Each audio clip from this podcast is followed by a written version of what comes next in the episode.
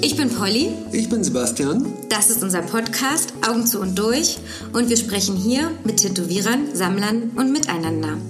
Uns interessiert der Mensch hinter der Tätowierung. Und das ist unsere nächste Folge.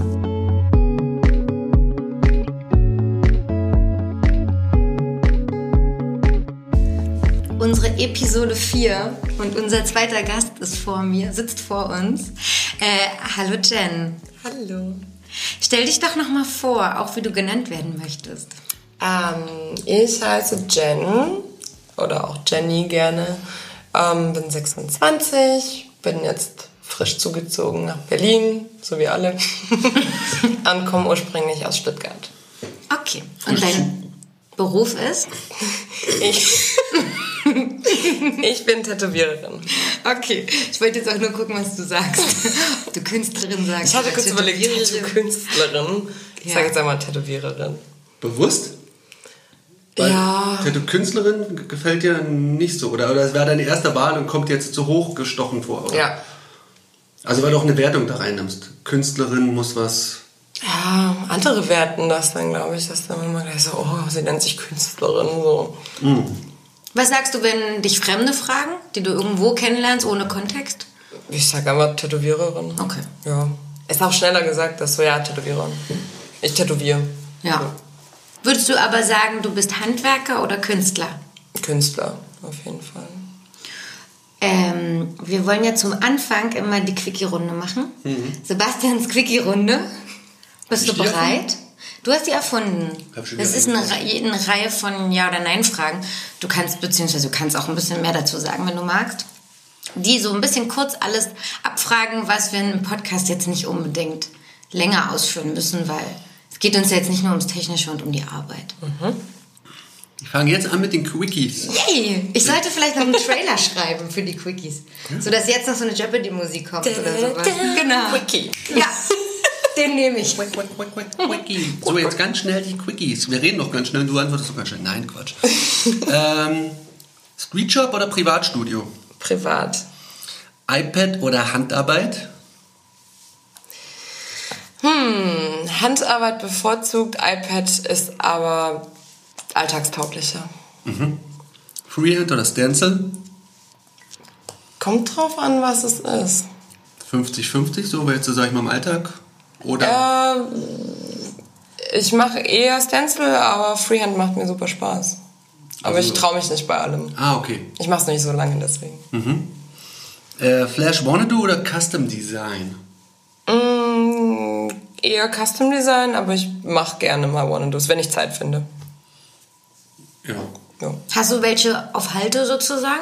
ja, aber ich vergesse das dann immer, die zu posten und dann ist das schon wieder zu alt und dann mag man es nicht mehr und Also du würdest dann auch nur Sachen posten, die du dann ta- tatsächlich tätowieren willst und wenn das dann...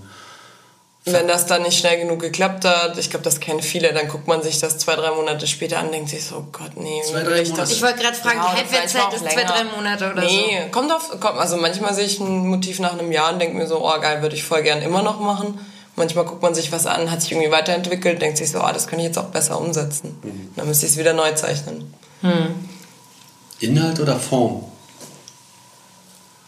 Inhalt oder Form? Wie Also gemeint? dir, ist dir, bist du mehr an der Bedeutung der Tätowierung interessiert oder konzentrierst du dich auf die Grafik, wie es am besten aussieht und...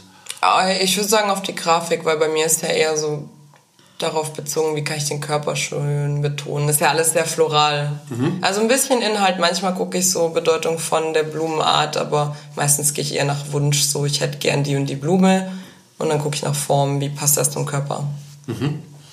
Ähm, lieber weibliche Kunden oder lieber männliche Kunden? Keine Präferenz.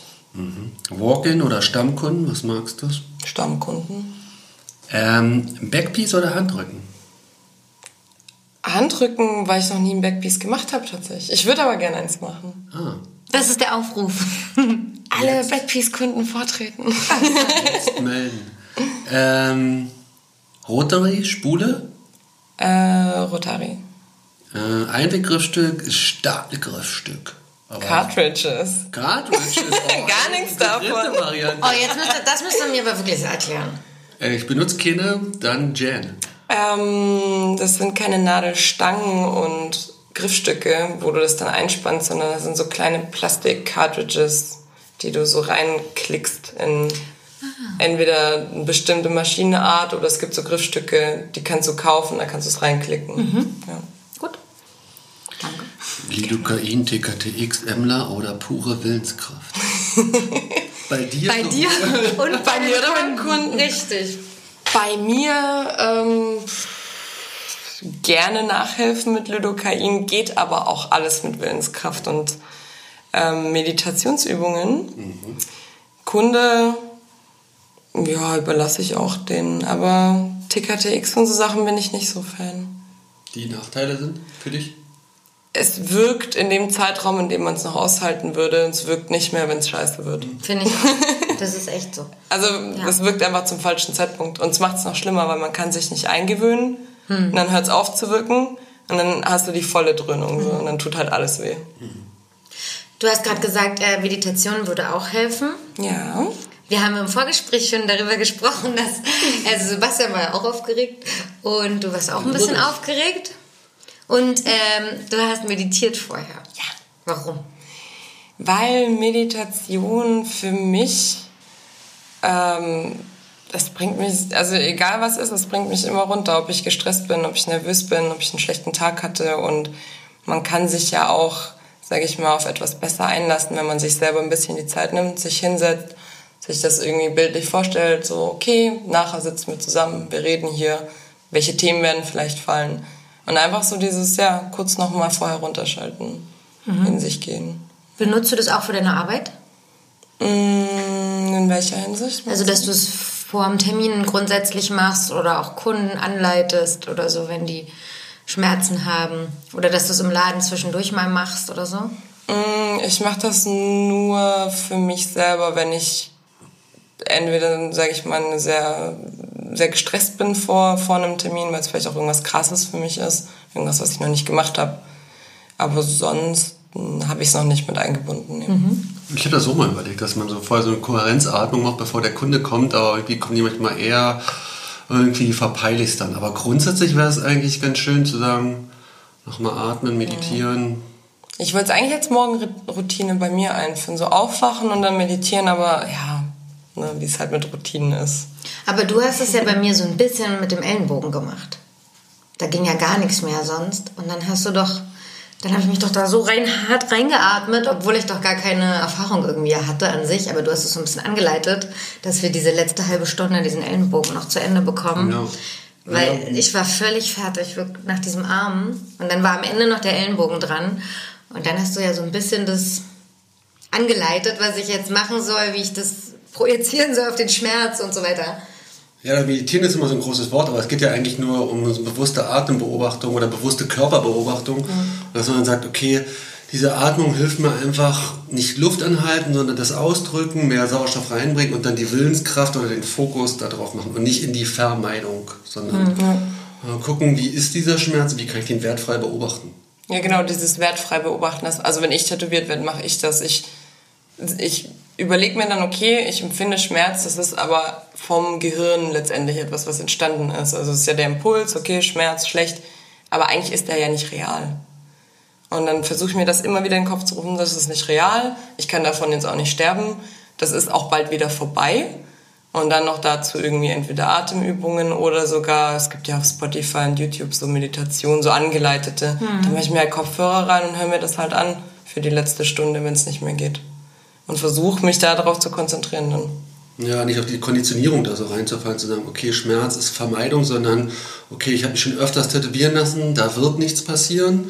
Also es ist nur so ein- eine Kopfinformation und die beobachte ich mal. Wie sah dein Leben aus, bevor du Tätowiererin geworden bist? Krasse Überleitung.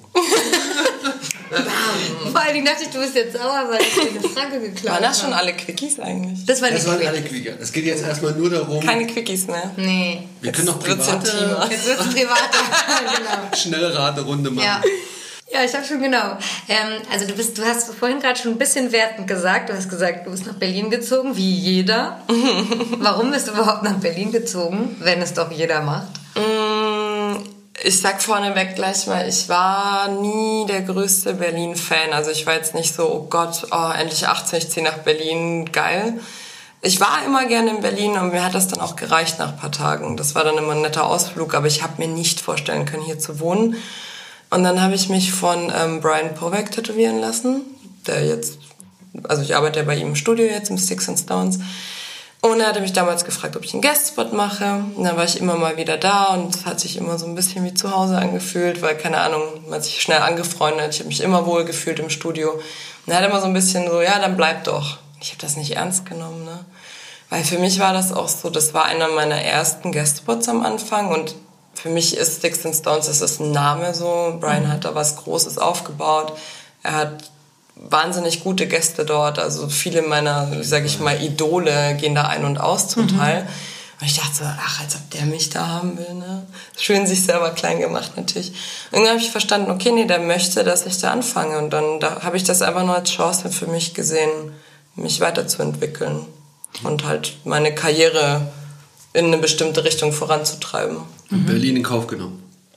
Ja, was ist in Kauf genommen? Ist jetzt nicht furchtbar, aber es war jetzt nicht meine Traumstadt. Aber ich meine, jetzt bin ich hier. Wie lange? Seit sieben Monaten hast du gesagt, ne? Acht Monate. Acht Monate. Im März. Im März bin ich hergezogen. Wie fühlst du dich hier? Also hier mit der Stadt? Ähm, ehrlich, ein bisschen einsam. Also es ist, wie ich schon vorher gehört hatte, Großstädte sind sehr anonym es ist schwierig, enge Kontakte zu knüpfen. Ich hatte das auch vor kurzem mit Kollegen, weil alle sind gefühlt in Berlin auf der Durchreise. Mhm. Also keiner zieht hierher, weil er irgendwie hier sesshaft werden will, sondern gerade so in meinem Alter, man kommt hierher, macht eine Weile was und geht dann wieder. Mhm. Deswegen glaube ich, tiefe Kontakte zu knüpfen ist immer ein bisschen schwieriger. Ähm, auch manchmal überfordert, weil ich habe das Gefühl, die Menschen sind sehr so ein bisschen Ellbogen raus und es wird rumgeschubst und keiner entschuldigt sich und ich bin eigentlich immer so, ah oh, ja und lieb sein und alle immer schön höflich und Dankeschön und Bitteschön. Aber ich meine, ich wusste sogar, wenn ich herziehe, vielleicht ist das für mich gar nicht so schlecht, auch ein bisschen abgehärteter zu werden. Nicht, mhm. so, nicht so ein Softie. So eine harte sein. Schule, Berlin als harte ja, Schule. Ja, so komisch das vielleicht für manche klingt, aber ich weiß, dass ich ein sehr softer Mensch bin und dass Berlin rau ist. Mhm. Und ich spüre das. Also ich spüre die Rauheit von Berlin. Manche nehmen das vielleicht nicht wahr, aber für mich ist das schon immer ein Thema gewesen. Und um nochmal Sebastians Frage zu klauen, was hast du, wie war die nochmal, wie sah dein Leben aus, bevor du Tätowiererin geworden bist? Wie weit soll ich denn zurückgreifen? wie ist es, also ja, doch. Du kannst schon weit zurückgreifen. Alles, was damit zu tun hat, warum du dich für diesen Weg entschieden hast. ähm, Und was dich zu dem gemacht hat, was du jetzt bist. Also grundsätzlich so weit wie du willst. Halt, ne? hm. Also kannst du jetzt bis zu einer Kindheit zurückgreifen. Also damals. damals. Im Mutterleib. wir können da anfangen. Wir haben unbegrenzt Zeit. Ja. Nee, äh, was ich hatte die Idee, sozusagen mal so gegenüberzustellen, was hast du vorher gemacht, wie warst mhm. du zufrieden in deinem Job und was ist der Unterschied zum Tätowieren? Das interessiert mich jetzt aber gern auch, wie war deine Jugend, deine Kindheit mhm. oder sowas. Aber wie dich wohl. Ich kann ja, ich greife einfach mal vor bis zu dem Punkt, ähm, wo Tätowieren Thema für mich geworden mhm. ist. Ja. Wo das überhaupt mal relevant war. War tatsächlich schon mit 15. Ähm, weil ich damals, sage ich mal, so auch so alternative Kreise reingerutscht bin. Man ist auf Konzerte gegangen, man hat Leute kennengelernt, die tätowiert sind. Und ich habe auch schon immer gezeichnet. Also ich hatte auch schon, keine Ahnung, mit zwölf privaten Zeichenkurs und so Sachen. Und dann fängt man irgendwann an, sich Gedanken zu machen, okay, was werde ich mal? Schulabschluss ist irgendwo, also ich habe Abitur gemacht, sprich, was war das? 15. Drei Jahre hatte ich noch bis zum Schulabschluss. Und dann so, okay, was werde ich mal? Und dann das Interesse fürs Tätowieren war da und ja, genau, kreativen Beruf wollte ich. Jetzt habe ich mich verquatscht, glaube ich. Ja, ähm, genau, und dann ähm, hatte ich mein Abitur gemacht und habe, ah ja, nee, ich habe angefangen erstmal Kunst zu studieren, freie Kunst, hatte aber ein bisschen mhm. Probleme mit ähm, BAföG. Also ich habe dann keins bekommen. Ich hätte elternunabhängiges BAföG gebraucht. Das hat sich dann alles super lang gezogen. Dann habe ich halt Studieren wieder sein lassen und bin jobben gegangen, weil ich dachte, okay, großer Traum tätowieren, aber ich muss ja Geld verdienen. Ich muss jetzt irgendwie Miete zahlen, ich muss Geld zurücklegen. Dann habe ich bei H&M gejobbt zwei Jahre, War auch viel länger als geplant, weil das tatsächlich witzig war. Ich hatte super Arbeitskollegen und es war irgendwie auch so eine Zeit, so ich bin irgendwie von daheim weggezogen und so einen Job gehabt ohne viel Verantwortung und hab das dann auch so ein bisschen genossen. Andere gehen ins Ausland, ich habe halt bei H&M gejobbt. So. auch okay. Ich wollte gerade sagen, bei H&M arbeiten und witzig habe ich jetzt erstmal nicht so verstanden. Er aber das? die Arbeitsatmung war gut im Team. Ja, hm. Team war super. Ja, und das das war, wie gesagt, ja. man geht halt nach Hause, man hat ja keine Aufgabe gehabt. Das war halt Du nimmst nichts mit, ne? Nee, ich habe halt in Stuttgart in der WG gewohnt, habe gejobbt, hatte ein bisschen Kohle, konnte die zurücklegen für irgendwann tätowieren und konnte halt nebenbei letztendlich zeichnen, eine Mappe erstellen und mich halt ähm, umhören, welches Studio halt jemanden sucht. Ähm, hat, glaube ich, bestimmt zwei Jahre gedauert, weil von, nee, ich möchte niemanden haben, wir möchten keine Lehrlinge, nee, jemand, der schon tätowiert, nee, du bist nicht gut genug, alles einmal querbeet gehört. Dann habe ich das halt eben so ein bisschen beiseite geschoben. Ich wollte unbedingt in einem Studio landen, wo ich, sage ich mal, auch das, was die Leute dort so produziert haben, auch gut finde. Bist du da eigentlich persönlich hin immer oder immer angeschrieben oder Persönlich. unterschiedlich? Ich Persönlich. bin persönlich in den Laden rein mit einer Mappe in der Hand. Hier guckt ihr das mal an, nehmt ihr überhaupt Azubis. Manche haben sich auch einfach nur mit mir hingesetzt, haben gesagt, hey, nee, mach ich nicht, aber ich gucke mir deine Sachen an, gib dir Kritik. was Warst ich du auch schon gut finde. Schon tätowiert oder? Ähm, ja, ein bisschen. Aber jetzt ja genau nicht offensichtlich, sondern Nee, nee. Ich glaube, die ersten offensichtlichen, also so auf dem Unterarm, das kam tatsächlich erst, als ich tätowiert habe. Ähm, ja, und dann habe ich zufällig auf einer Party meinen Ausbilder mal kennengelernt. Das war das war völlig aus Versehen irgendwie.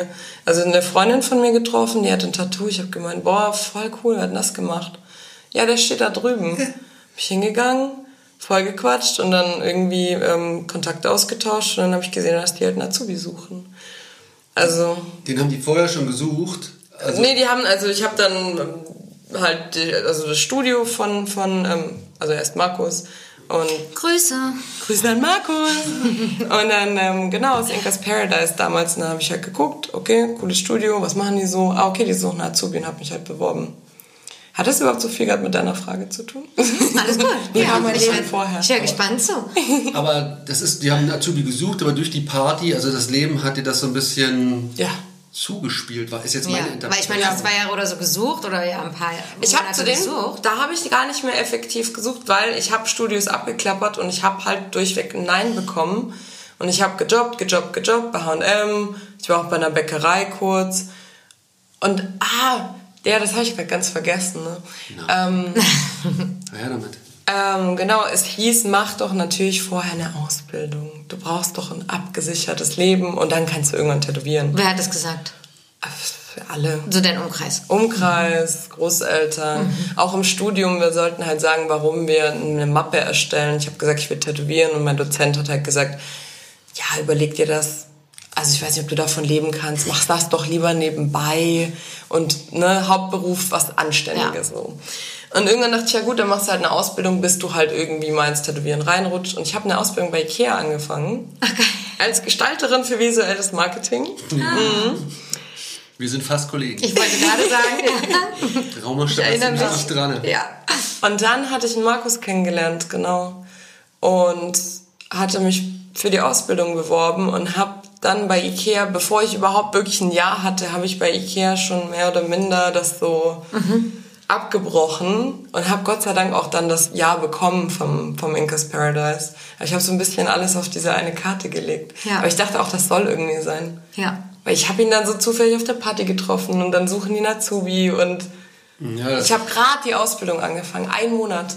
Ich war da einen Monat in der Ausbildung, dann dachte ich, jetzt ob ich da jetzt drei Jahre bleib, ich will das doch eh nicht machen. Also losgelassen und dann kam es. Ich habe es einfach alles losgelassen. Ich dachte mir, selbst wenn ich dann nicht aufgenommen werde, das beim Ikea wollte ich auch nicht. Ja. Ich will tätowieren. Und dann habe ich es ist ja bekommen. klassisch nach der Theorie. Also fokussieren, Ja, visualisieren und dann aber rechtzeitig loslassen. Und dann kommt Dann- irgendwie, das Leben will dich überraschen, Ja. kommt von offener Party. Ja. Ganz ich weiß noch, wie ich den Anruf von ihm bekommen habe. Da stand ich in der WG im Hausflur und habe angefangen zu kreischen, weil er gesagt hat, so, ja, klar, kannst du bei uns im Studio anfangen. Ich so, oh mein Gott, Krass, endlich. Und wie lange hat es gedauert? Weil es gibt ja keine wirkliche Ausbildung, ne? Keine offizielle, Nee, gibt's ja dreijährige. So. Zum Glück nicht. Ja, ich hatte sehr früh Freiheiten, muss ich sagen. Also ich habe, glaube ich, Dezember bin ich so langsam damit rein, aber da war es noch so, also da ist das Studio umgezogen. Da habe ich dann gehol geholfen, irgendwie, weiß nicht, am Schaufenster so die Beklebung abzukratzen und so Geschichten. Und dann das erste Mal auf mir selber tätowiert habe ich schon im Februar. Kann man das sehen? Ja. Wo ist es? Das ist an meinem. Äh, Sie steht auf und zieht jetzt ihre Socke runter. das sind die Blätter hier. Ah, An okay. meinem, was ist denn das? Fußgelenk. Ja. Ja, so Blättchen. Kleiner Zweig. Das kann man ja so. Ich sehe, Für immer der, tragen. Mit der Strumpfhose kann Da ich muss man nichts ähm, covern. wertende Arbeit abgeben. Nee, super. Nee, super. also super. Sebastian, Mit Strumpfhose, top. Ja, mit Strumpfhose wirklich schön. Es ist noch schwarz. Es ist schwer zu erkennen, dass es jetzt eine Laientätowierung ist. Ja. Also es ist jetzt nicht dieser krakelige Erstversuch, sondern... Ja. Ich habe ja auch schon daheim auf der Couch mal gescratcht, muss ich jetzt zugeben. Wusste es denn Ausbilder vorher, oder? ja. Ja, ja. Aber der war sowieso jetzt sehr offen. Also jetzt, äh, Ja, also ich hatte so gesehen eigentlich drei Ausbilder, beziehungsweise das Studio hat drei Leuten gehört und ich habe allen so ein bisschen über die Schulter gucken dürfen. Und Beziehungsweise allen im Studio. Also es, ist, es hat dann noch einer mit im Studio angefangen, der hat aber schon tätowiert, Lukas. Lukas Wagner, kennt vielleicht ein paar. Gruß. Grüße, Lukas. und noch ein anderer Azubi hat mit mir angefangen und ähm, genau, hat bei allen so ein bisschen zugeschaut. ja, so klingt das bei mir auch, dass man eigentlich nicht einem folgt, so wie jetzt vielleicht im Japanischen, sondern eigentlich so in der Gruppe sich Tipps und Tricks zuspielt. Genau. Und hast du dann nochmal das Studio gewechselt in Stuttgart? Oder bist du von da nach Berlin? Mm, Jein, also wir sind irgendwann umgezogen. Es war vorher ein Streetjob, dann waren wir ein Privatstudio. Ähm, dann hat sich das alles ein bisschen aufgelöst. Dann bin ich zwangsläufig in ein anderes Studio. Da habe ich von dem Studio wieder ein anderes Studio gewechselt, weil es da auch nicht gepasst hat irgendwie. Ähm, und dann bin ich nach Berlin gezogen. Und hat nicht, war das, wenn du das Privatstudio und Lehrling und Kundschaft bekommen, war das schwierig für dich am Anfang Kundschaft zu bekommen? Nee, weil ähm, ich habe tatsächlich, ich glaube, ich habe sehr früh Sinn und Zweck von Instagram verstanden. Und ich habe bevor... Wann war das? Ich habe 2012 einen Account erstellt. Und da warst du schon Pionier, 2012. Nee, aber ich habe halt angefangen, Zeichnungen hochzuladen, weil ich dachte, ich will irgendwann tätowieren und wenn das Leute jetzt schon auf dem Schirm haben, dass ich zeichne. Echt? Ist doch krass. Ich habe das im Voraus aufgebaut, dass ich dann, wenn ich anfange zu tätowieren, vielleicht Kunden habe. Okay, jetzt können wir sagen, wir haben sehr lange darüber spekuliert, wie man auf 230.000 Follower kommt. 246. 246! Du hast gestern erst geguckt. Hättest du heute mal gucken müssen. 246.000. Ich habe mich aber nicht getraut, die Frage zu stellen. Kannst ich dachte, fragen. das ist ja super Banane, weil ich will ja auch Nee, niemanden darauf reduzieren. Und es ist wahrscheinlich auch für andere spannend, das zu wissen. Ja. Also wirklich, wie erreicht man dann zu, zu jetzt Ja. dann 246.000 Follower? Das ist eh ein interessantes Thema, weil da Leute, das hatte ich erst vor kurzem, Leute urteilen da sehr schnell. Aber ich gehe sehr offen damit um, warum, wieso, weshalb das so alles gekommen ist. Der Account, den ich meinte von 2012, den gibt's noch, aber das ist nicht mehr mein Tätowier-Account. okay. Ich habe das so gemacht, ich hatte einen Hauptaccount, ich habe da angefangen zu tätowieren, habe Sachen hochgeladen, bla bla bla, hat sich so ein bisschen aufgebaut. Und dann habe ich einen zweiten gemacht für so Privatkram. Und da war ich so ein bisschen, nennt sich Influencer heutzutage, also Selfies und Essen und hübsche Sachen und fand ich alles klasse eine Zeit lang. Und der Account ist so ein bisschen geboomt, was mich aber genervt hat. Weil da ging's, mir ging es nicht darum, dass ich als Person halt irgendwie bekannt bin, sondern ich wollte schon mit dem Tätowieren was erreichen. Und manche werfen mir das vor, lustigerweise, aber ich habe das einfach mal geswitcht. Ich habe dann angefangen, die Tattoo-Sachen auf dem Account hochzuladen, der mehr Follower hat, weil ich einfach nur dachte, wäre ja dumm, wenn ich meine Reichweite nicht nutze. Und andere sind jetzt so, oh, jetzt hat die sich das mit, mit ihren Selfies da aufgebaut. Ja, habe ich. Aber das ist halt auch einfach nur Bauernschleue. Aber ist, genau, aber es ist organisch gewachsen. Also das war ja nicht der, der Plan wahrscheinlich. Ne? Du hast nicht Nee. geplant, erst durch Selfies aufzubauen und dann Nee. hochzuladen. Du hast einfach irgendwann gemerkt, dass der boomt mit den Selfies und Genau. hast dann da die Tattoos hochgeladen. Ja, aber ich, ich habe das dann auch so offen gepostet, so, hey, gut, ich lade jetzt Tattoos hoch. Wer da keinen Bock drauf hat, soll halt gehen. Hab auch, ich weiß nicht, wie viel Tausende verloren. Also wir reden da über... Schlagartig oder Ja, ja, wirklich. Also echt? Okay. 10.000 oder so, 10.000, 15.000 entfolgt. Ich so, ja, okay, kein Problem. Die wollten halt Selfies sehen, ist ja auch okay. Es gibt ja Leute, die sind einfach nur an Personen interessiert. ähm, sind aber viele geblieben. Und ähm, ja, wie gesagt, Instagram ist halt kostenlose Werbung. Wenn man das halt geschickt nutzt, ja, macht man sich das Leben einfacher. Ich finde das aber auch eine schöne Vorbereitung zu sagen, ich stelle mich erstmal als Person vor ja. und nicht ausschließlich wie mein Arbeiten und sage, Gut, aber das hat sie so ja nicht geplant, das finde ich auch eigentlich. Also es ist ja wirklich genau da, zu der Zeit war Instagram ja auch noch wirklich so spannend, dass man gucken konnte, was passiert ja. so ne, und was passiert dann mit so einem Account. Also der, den du jetzt hast oder der, der so viele ja. Follower hat, war mal der, den das du eigentlich für diese Privatsachen Privataccount, genau. Ja. ja. 2012, da gab es doch noch keine deutschen Tätowierer, oder? War das schon? Auf Instagram? Auf Instagram? Ich weiß nicht, was da auf Instagram Wie war das, wo du da, war da Tattoo-Szene schon so vorhanden? Da war ich ja noch gar nicht drin. Ah, okay. Da habe ich ja noch gar nicht tätowiert. Ich habe halt gezeichnet und ja. hatte halt den Traum, mal irgendwann zu tätowieren. Hattest du, war das auch, wo du YouTube gemacht hast dann an dem? Nee. War, es war später oder eher? YouTube, da habe ich schon tätowiert. Ah, okay. Ja. Was hast du bei YouTube gemacht und gezeigt? Ach, boah teils so Vlogs. Also ich bin mal nach Japan gereist, da habe ich so ein bisschen gefilmt. Handtätowierung, also das habe ich gesehen, ne? Die, das, das war auch eine Folge. Die die Hand tätowieren lassen hast? Ah, ja, mhm. ja, ja, stimmt. Da bin ich nach Barcelona, habe mir die Hand tätowieren lassen. Ähm, Make-up-Kram, Haare, Beauty. Ach echt so? Ja, tatsächlich, okay. ja. Ich war, ich war auch mal so jemand. Ja, lustig. ja, mal weitaus mehr aufs äh, Äußerliche bezogen. Krass. Ja. Aber hast du jetzt nicht gelöscht? Also das, da nee. war es ja vorhin schon, da stehst du irgendwie dazu. War ich ja auch. Ja, ja das Aber war ich. jetzt auch Mensch. einfach sagen, okay, ich bin jetzt Tätowierer, ich lösche den ganzen Kram, damit es irgendwie kein Gerede gibt. Habe ich überlegt, es gab, da gab es auch schon wieder so Sachen, dass dann irgendwie darüber geurteilt wurde und mhm. überleg dir doch, wie du rüberkommst und das, das ist nicht gut, wenn du das machst, dann machst du dich selber irgendwie lächerlich und wirst auch nicht anerkannt als echte Tätowiererin. Aber ich habe immer gedacht, weiß nicht, am Ende vom Tag, ich werde das machen, was ich machen will. Also am Ende vom Tag muss ich ja glücklich mit meinen Entscheidungen mir selber sein und es nicht allen anderen recht machen. Mhm. Man kann es nicht allen anderen recht machen. Ja, genau. Ne? Geht nicht. Ich komme ja so aus dieser traditionellen Arbeitswelt. Ja und habe jetzt schon viele Diskussionen mit Tätowierern, mit männlichen vor allen Dingen geführt, ob das Thema Frauen in der Tattoo-Branche ein Thema ist. Mhm. Alle deine männlichen Kollegen, die ich kenne, haben es bestritten, dass das Quatsch ist. Gerade die Tattoo-Szene ist sehr, sehr tolerant. Es gibt dieses Frauensein oder Nichtsein überhaupt nicht. Andererseits kenne ich auch Gespräche über dieses, ja, dieses Tätowieren, aber irgendwie ist sie auch so Tattoo-Model, wie sie auch nicht. Mhm. So, ne, das ist auch so despektierlich formuliert irgendwie. So, oder die nutzt den Ruhm als Tattoo-Model, weil damit die als Tätowiererin es dann gut wird oder so. Also irgendwie, und dann hatte ich so das Gefühl, ja gut, da gibt's vielleicht, da gibt's schon auch ein Thema irgendwie so. Ja. Deswegen wollte ich dich fragen, wie du das siehst und ob das, genau, oder ob es wirklich diese tolerante Szene ist, in der das überhaupt nicht so stattfindet wie zum Beispiel in meiner Arbeitswelt. Überhaupt nicht, würde ich nicht sagen. Ich denke, es gibt viele Leute, die tolerant sind und viel Verständnis haben für das Thema und viel Feingefühl und da wirklich nicht so urteilen, aber ich denke, die Tattoo-Szene ist so wie jeder andere Bereich einfach davon betroffen, dass Frauen meistens mehr damit zu kämpfen haben, auf ihr Äußeres irgendwie runter reduziert zu werden als Männer. Also sei es Aussagen wie, die ist hübsch, die kann nicht gut sein in dem, was sie macht, oder man, man, man darf halt nicht hübsch sein sozusagen mhm. und gut sein. Oder es ist so ein, ja, nur durch ihr Aussehen ist sie jetzt irgendwie bekannt. Also es ist immer dieser Aspekt von, wie sieht die Tätowiererin aus? Und ich habe auch mal, ich, also ich glaube, wenn man einen Stand machen würde, also männlicher Tätowierer, weiblicher Tätowierer nebeneinander, beide machen gleich gute Arbeit, ein ähnlicher Stil, äh, ähnlicher Stil, äh, sie sitzt aber da kurzer Rock und Ausschnitt.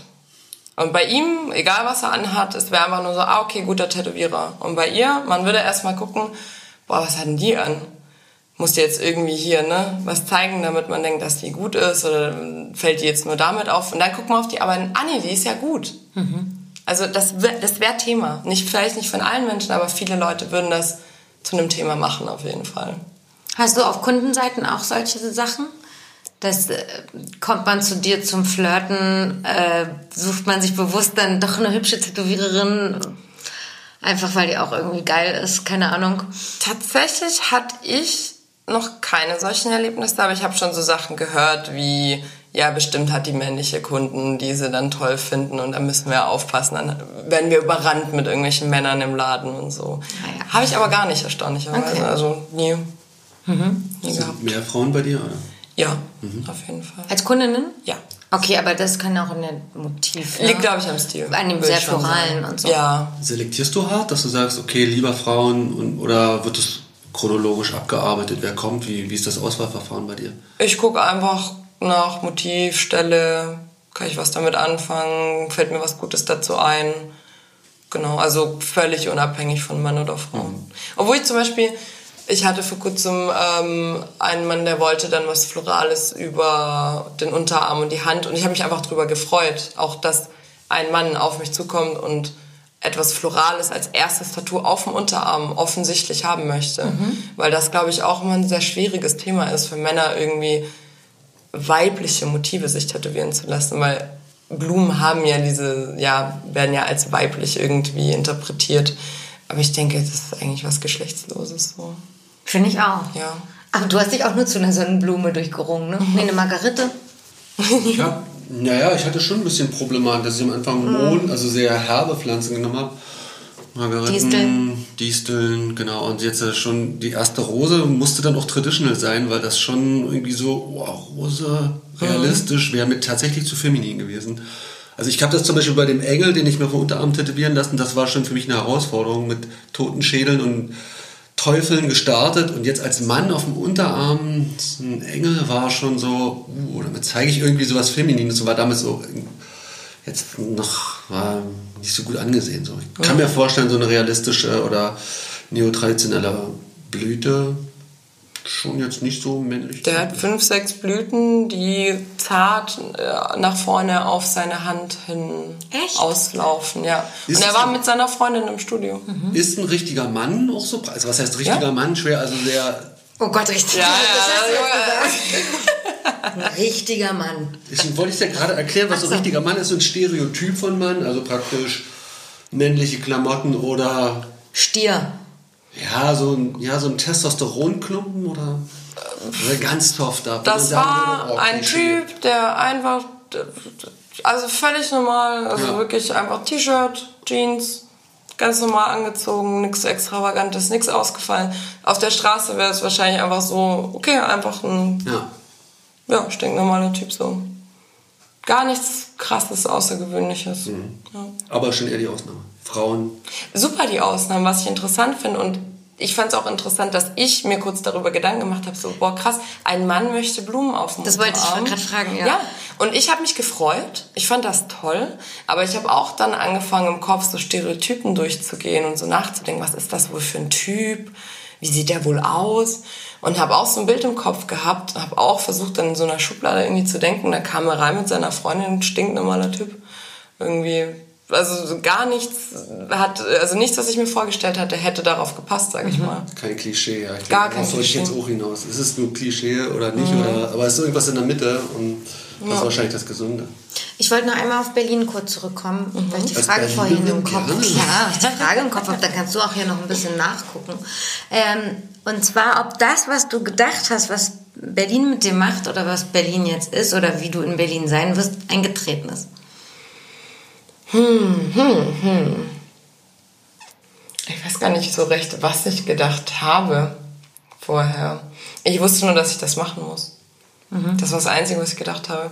Ich dachte, das ist jetzt einfach der Schritt, den ich tun muss. Es hat einen Grund, warum ich gefragt wurde. Und ich gehe diesen Schritt jetzt.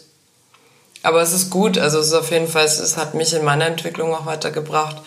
Und im Studio könnte es nicht besser sein, muss ich sagen. Also ich liebe unser Team, ich liebe das neue Studio. Wir sind ja gerade frisch umgezogen und Wo seid ihr jetzt? ähm, immer noch in Neukölln. Äh, Es ist ein Privatstudio, aber wir haben vorne jetzt ein Café, das macht jetzt im November. Also jetzt auf. Ihr seid die mit dem Café. Wir sind die mit das dem Das habe ich Café. gehört. Mhm. Irgendwer hat doch das zu mir Asbury, gesagt. Ja. Asbury Park Coffee. Ah, okay. Niemand hat mir erzählt. Irgendwer euch eingeladen, kommt Kaffee auf ab. Kaffee vorbei. Das machen wir, Sebastian. Wie ist das Konzept? Der Empfangsbereich ist das Café und Genau. der, der tätowieren will, kann sich da. Also es ist trotzdem mit Termin, es ist auch ein Privatstudio, man kann nicht reinlaufen einfach. Es ist auch getrennt räumlich voneinander, natürlich. Aber ja, man kann vorne rein, man kann Kaffee trinken, wir werden wahrscheinlich auch Prints von uns verkaufen und Pins und T-Shirts und was auch immer. Und ist auch Wartebereich für Kunden und Begleitung. Und dann kann man halt durch eine große Metalltür durch nach hinten ins Studio durchlaufen. Aber es können auch ganz normal Leute ihren Kaffee to go morgens da holen. Das ist Kaffee. vorbeigehen. Genau. Kannst dich auch reinsetzen, Ja. kannst einen Kaffee trinken und vielleicht auch gar nicht wissen, dass da ein Tattoo-Studio ist. Und dann merken so, ach, da hinten geht's ja noch ab. Und dann Cool. vielleicht auch gar nicht interessiert dran sein. Auch okay. Und betreibt ihr das selber oder betreibt das jemand für euch? Äh, das macht die Freundin von Brian. Ach krass, schön. Genau. Da gehen wir vorbei. Sebastian geht ja nicht so in weltliche Wir haben auch nicht Locations. nur Cafés, wir haben auch wahrscheinlich Smoothies und Essen.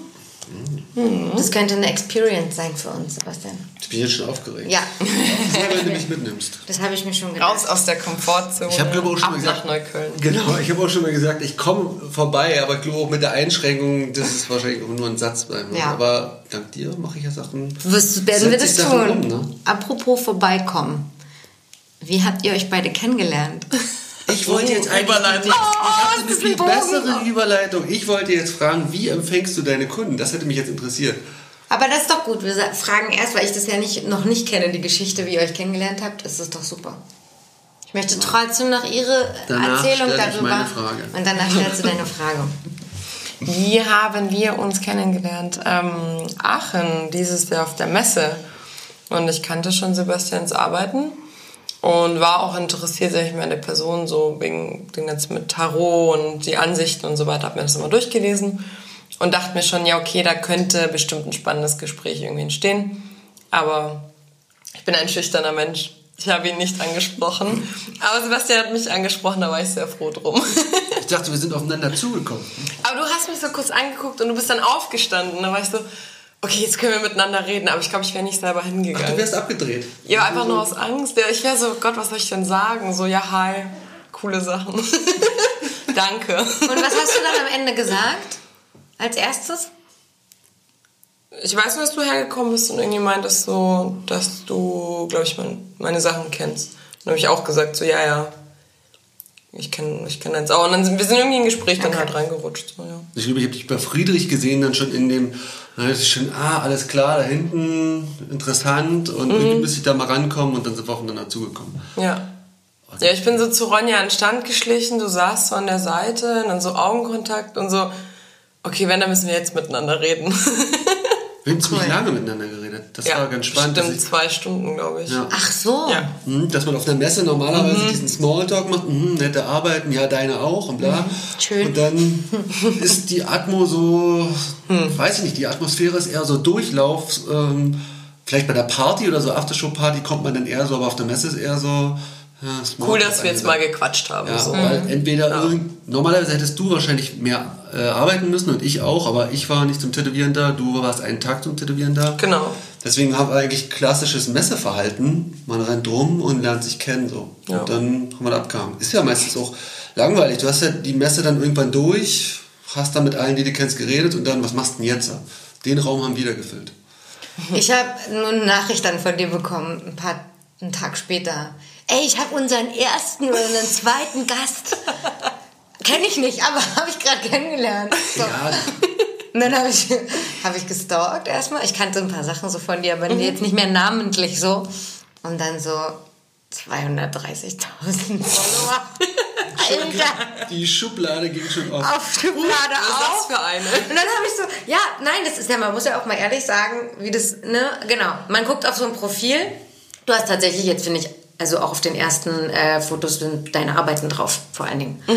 Man scrollt dann ein bisschen weiter und dann kommen natürlich immer vereinzelt auch Fotos von dir oder so. Kommt ja auch gut Und es liegt einem, genau, aber nein, das ist ja auch wirklich so und es liegt einem so nah, auch, auch als Frau natürlich zu denken, ach so, deswegen. Ja, die sieht ja auch wirklich super hübsch aus. So, oh Gott sei Dank, das ist jetzt nicht wegen nur ihren Arbeiten oder sowas, sondern weil die, ne? Und ich glaube, das ist auch für viele, es gibt ja, also ich glaube eher Männer, die nicht viel von sich zeigen, sondern dann wirklich nur stoisch die Arbeiten zeigen. Daniel Gensch hat ja auch nur ne, seine Arbeiten auf seinem Profil und du genau. auch, genau. Also aber auch bewusst zu sagen, ich, die Arbeit steht im Vordergrund. Und das habe ich überlegt, genau. So, und die, die sich dann aber natürlich aufregen, sind halt auch die, die es auch selber nicht machen, ne? Und die dann, genau, nichts von sich zeigen, damit man bloß nicht auf die Idee kommen könnte, die könnten, weil Beauty oder weil interessanter Typ oder irgendwie so, so viel Follower generiert haben. Genau. Und so richtig natürlich kann man es dann am Ende nicht mehr differenzieren, ob es wegen deinen letzten fünf Selfies am Ende so ist, ne? Oder wegen den 20 Blumen und so dazwischen Ja. und Ornamenten.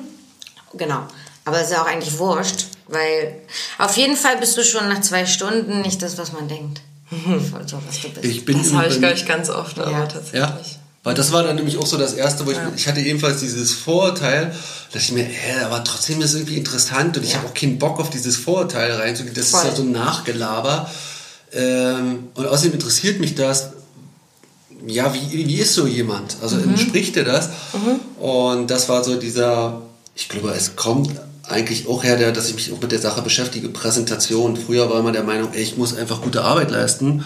Wer ich bin oder wie ich mich präsentiere, ist egal. Und ich merke jetzt, äh, dass man sich ja nicht von dem äh, Fachmann tätowieren lässt, sondern auch von den Menschen. Ja. Und dass es durchaus Sinn macht oder fair ist, sich, sage ich mal, seinem Gegenüber zu zeigen, mit Gesicht, meinetwegen auch mit Körper. Ich glaube, viele wollen sich ja auch irgendwo zu einem gewissen Grad vielleicht. Das war jetzt laut. Aber ein schönes Geräusch war. Wir sind wieder in diesem, wie heißt das? ASMR. Ah, ist- Ey, schöne, sch- schöne Geräusch. Schöne Geräusche. Das glaube ich auch. dass viele ähm, sich gerne mit ihrem Tätowierer identifizieren, sei es ähnliche Glaubensrichtungen, zum Beispiel auch vegan oder so Sachen. Deswegen ist es auch gut, glaube ich, Dinge von sich preiszugeben. Auf Weil, jeden Fall. Du Ja, hast ja praktisch, wenn du einen eigenen Stil hast, habe ich auch festgestellt, bist ja nicht ein Dienstleister, der jedes Bild macht, sondern es wiedererkennbar. Das heißt, Ja. die Leute rennen eigentlich mit deinem Namen rum und wenn da so Diskrepanzen sind Ja. zwischen Lebensstil oder Einstellung, deswegen finde ich dieses im Netz öffnen schon eigentlich auch fair. Damit die Leute dann nicht nach dem Tattoo-Termin mitbekommen, oh fuck, wer war denn der? Aber das mache ich ja eigentlich nicht so sehr, muss ich sagen. Deswegen kriegt man von mir nicht so den Eindruck, wie ich, glaube ich, dann bin eigentlich. Weil ich halte das doch alles sehr oberflächlich auf Instagram. Hm, stimmt. Das Ding ist ja auch, muss man ja auch sagen, äh, wenn man sich da, glaube ich, selbst nochmal reflektiert, die Leute, die dann wiederum da sehr outgoing sind, vor allen Dingen Frauen und mit irgendeiner Erfahrung, schlechter Erfahrung oder sowas, ähm, nach außen gehen ne, und irgendwie das posten oder unter den Beiträgen thematisieren, dann ist ja auch wieder so, dass man, jetzt sieht man es nicht am Mikro, wie ich zurückschrecke, aber ne, dass man so zurückschreckt und denkt, oh, weiß ich nicht, also glaube ich, glaube ich vielleicht sogar gar nicht, dass die vergewaltigt wurde.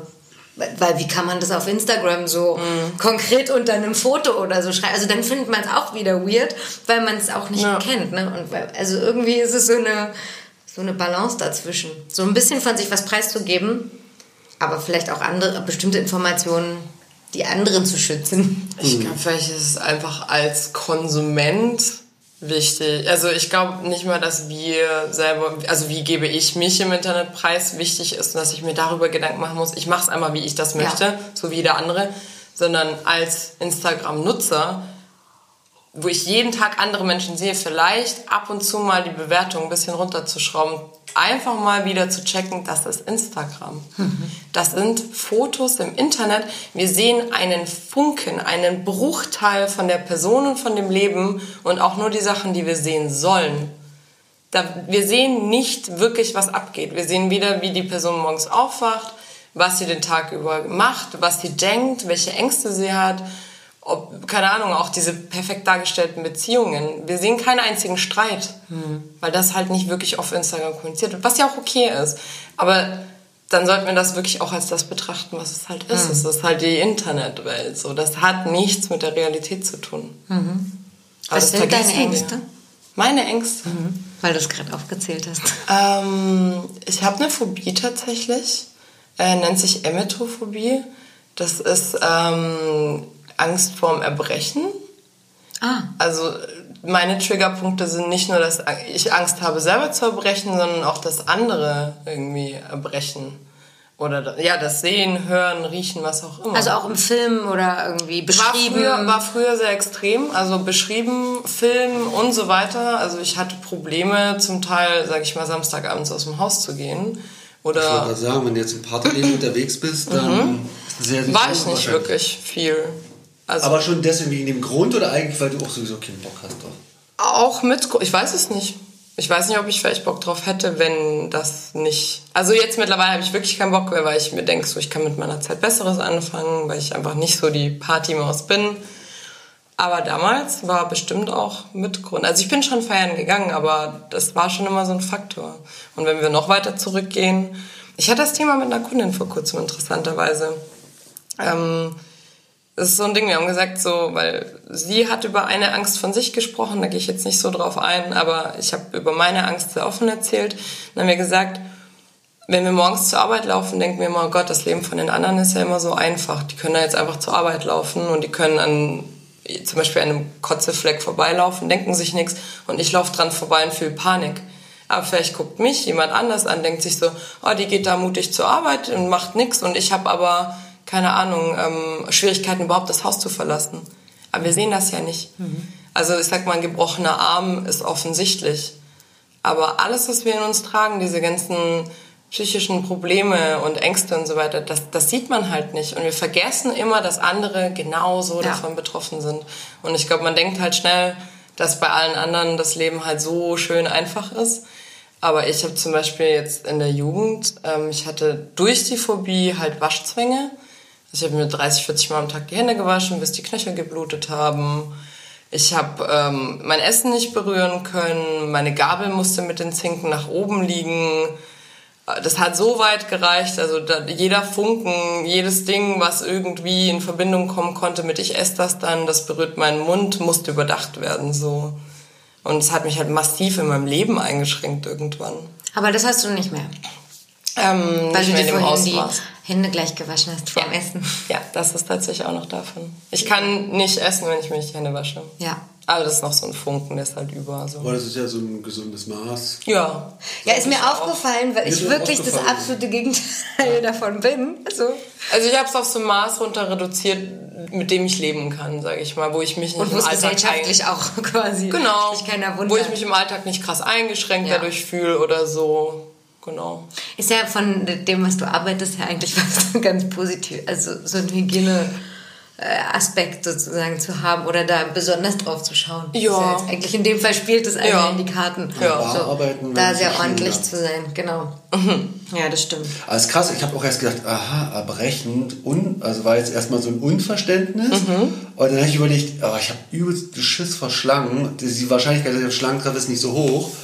Ich liebe Schlangen. Das ist auch nicht Unverständnis. Ja. Genau, und dann so, aber letztens ist mir einer da über den Weg gelaufen und ich habe wirklich richtige Schweißausbrüche bekommen und habe mich dann überwinden. Ey, die war, weiß ich nicht, 15 Zentimeter lang, ne? Also und einen Meter weg. Ähm, es war, war jetzt echt nicht viel nee. und bin dann näher gekommen und habe gemerkt, Alter, was das auslöst. Mhm. Und bei Franzi war es genau, sie hat danach auch direkt angefangen zu weinen. Und jetzt, äh, dann ist ja, das ist ja vielleicht, äh, gut, das ist kein gefährliches Tier, aber es wird aber wenn ich mir vorstelle, du hast diese Problematiken mit einer Sache, diese Unverständnis von anderen Leuten, ja. ist ja da sicherlich höher als von einer Schlange oder von einer Spinne oder sowas, ist ja eigentlich noch dramatischer, als wenn du sagst, ich habe Angst vor Willen, ja, mit was. Höhenangst. Höhenangst. Ja, das ist so genau, so anerkannt. Ja. ja. Ist lebensgefährlich, ist gut. Normale Reaktion ist auch tatsächlich, finde ich, auch eklig. Ah, okay. Das sagen so viele und das ist Wie so. Fühlt sich dabei? Ist das dann so ein Runterspielen oder? Ähm, nee, das ist so ein, da denke ich mir so, okay, du hast jetzt halt nicht weitergedacht. Mhm. Also das ist dieser Aspekt von eine Angst wurde gar nicht mit eingebunden, sondern das ist nur so ein, ja, finde ich auch ganz eklig. Das ist, ja, ein bisschen Empathie jetzt an dem Punkt, okay, was ist eine Phobie? Ich verstehe es, wenn jemand nie mit einer Phobie zu tun hatte mhm. und keine starken Ängste empfindet. Und das klingt auch erstmal komisch. Das ist halt so, Emetophobie, Angst vom Kotzen, verstehe ich nicht.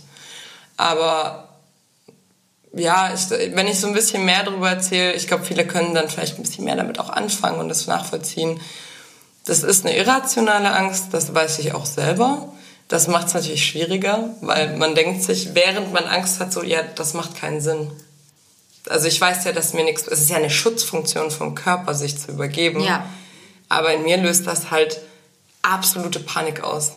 Also mhm. so, so absolut tiefgehende Angst irgendwie kann man nicht erklären. Also, kann man behandeln? Ähm, ich war in Hypnose und das hat geholfen. Also ich kann seitdem kann ich Geschichten drüber hören, ich kann es in Filmen angucken. Ich finde es nicht schlimm, wenn ich es auf der Straße sehe. Ich weiß nicht, ob ich mich selber übergeben könnte. Mhm. Glaube nicht.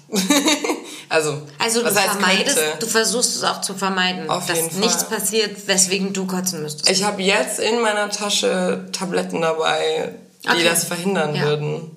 Krass. Ich kann, also ich habe die immer bei mir. Ja. Einfach nur, falls es sein könnte, dass mir schlecht wird, dann kann ich die nehmen.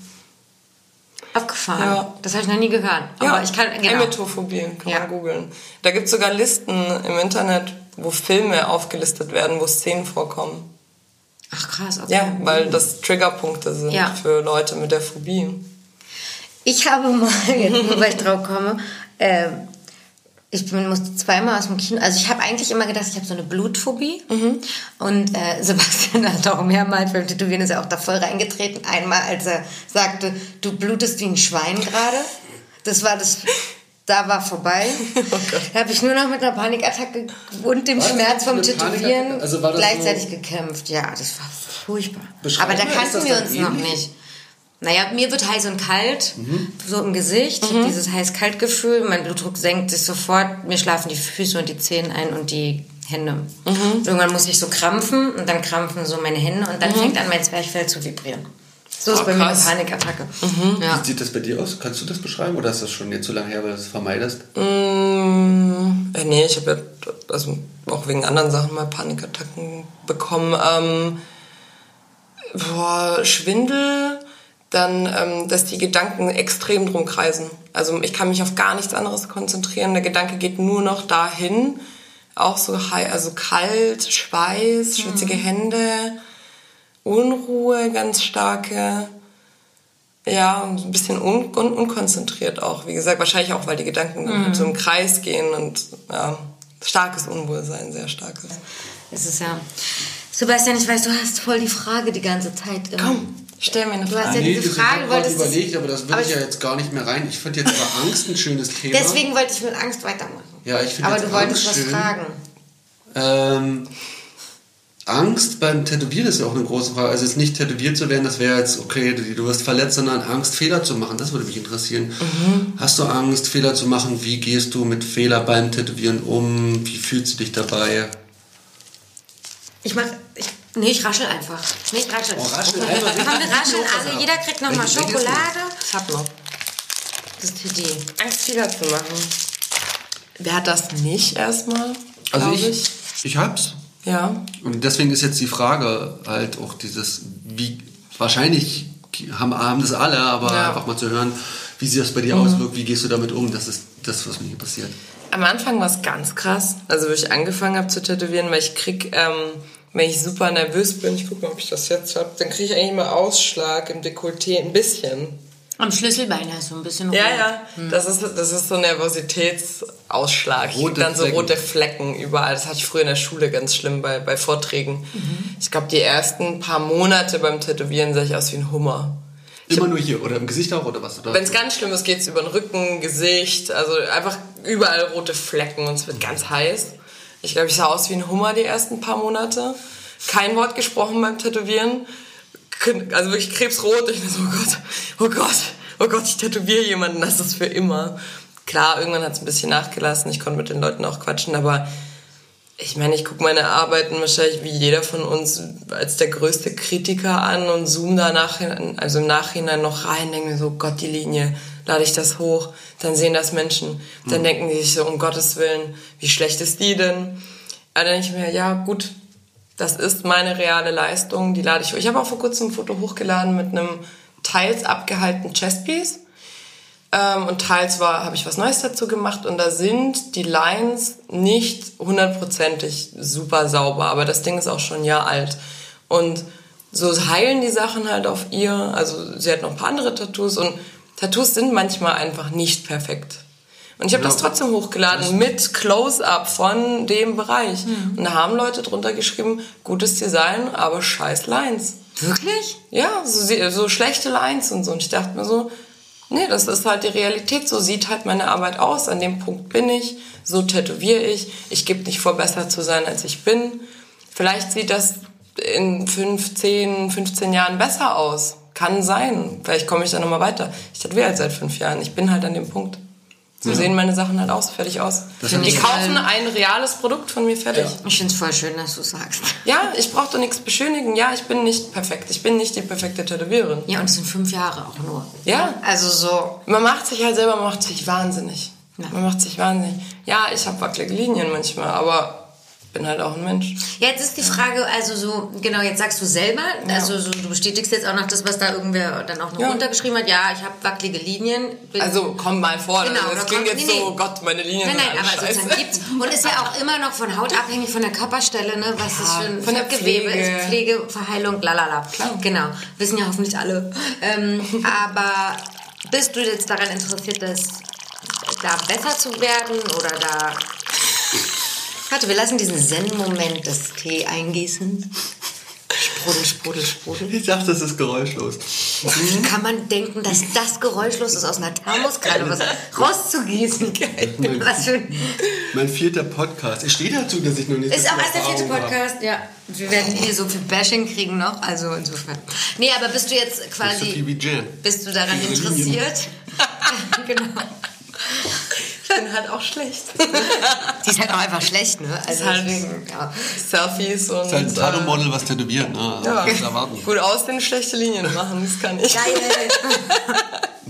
oh Mann. So ein bisschen mehr Ausschnitt manchmal. Ja, genau. Aber hast du, ähm, hast du jetzt zum Beispiel, wenn du genau selber dir eingestehst, dass es tatsächlich äh, genau Arbeiten von dir gibt, wo das zutrifft, dass du sagst, du willst eigentlich besser werden oder du willst dann Mhm. Klar. nochmal weiter machen und gucken, woran es liegt oder, oder sowas. Aber hat man da überhaupt die Chance, das zu verbessern?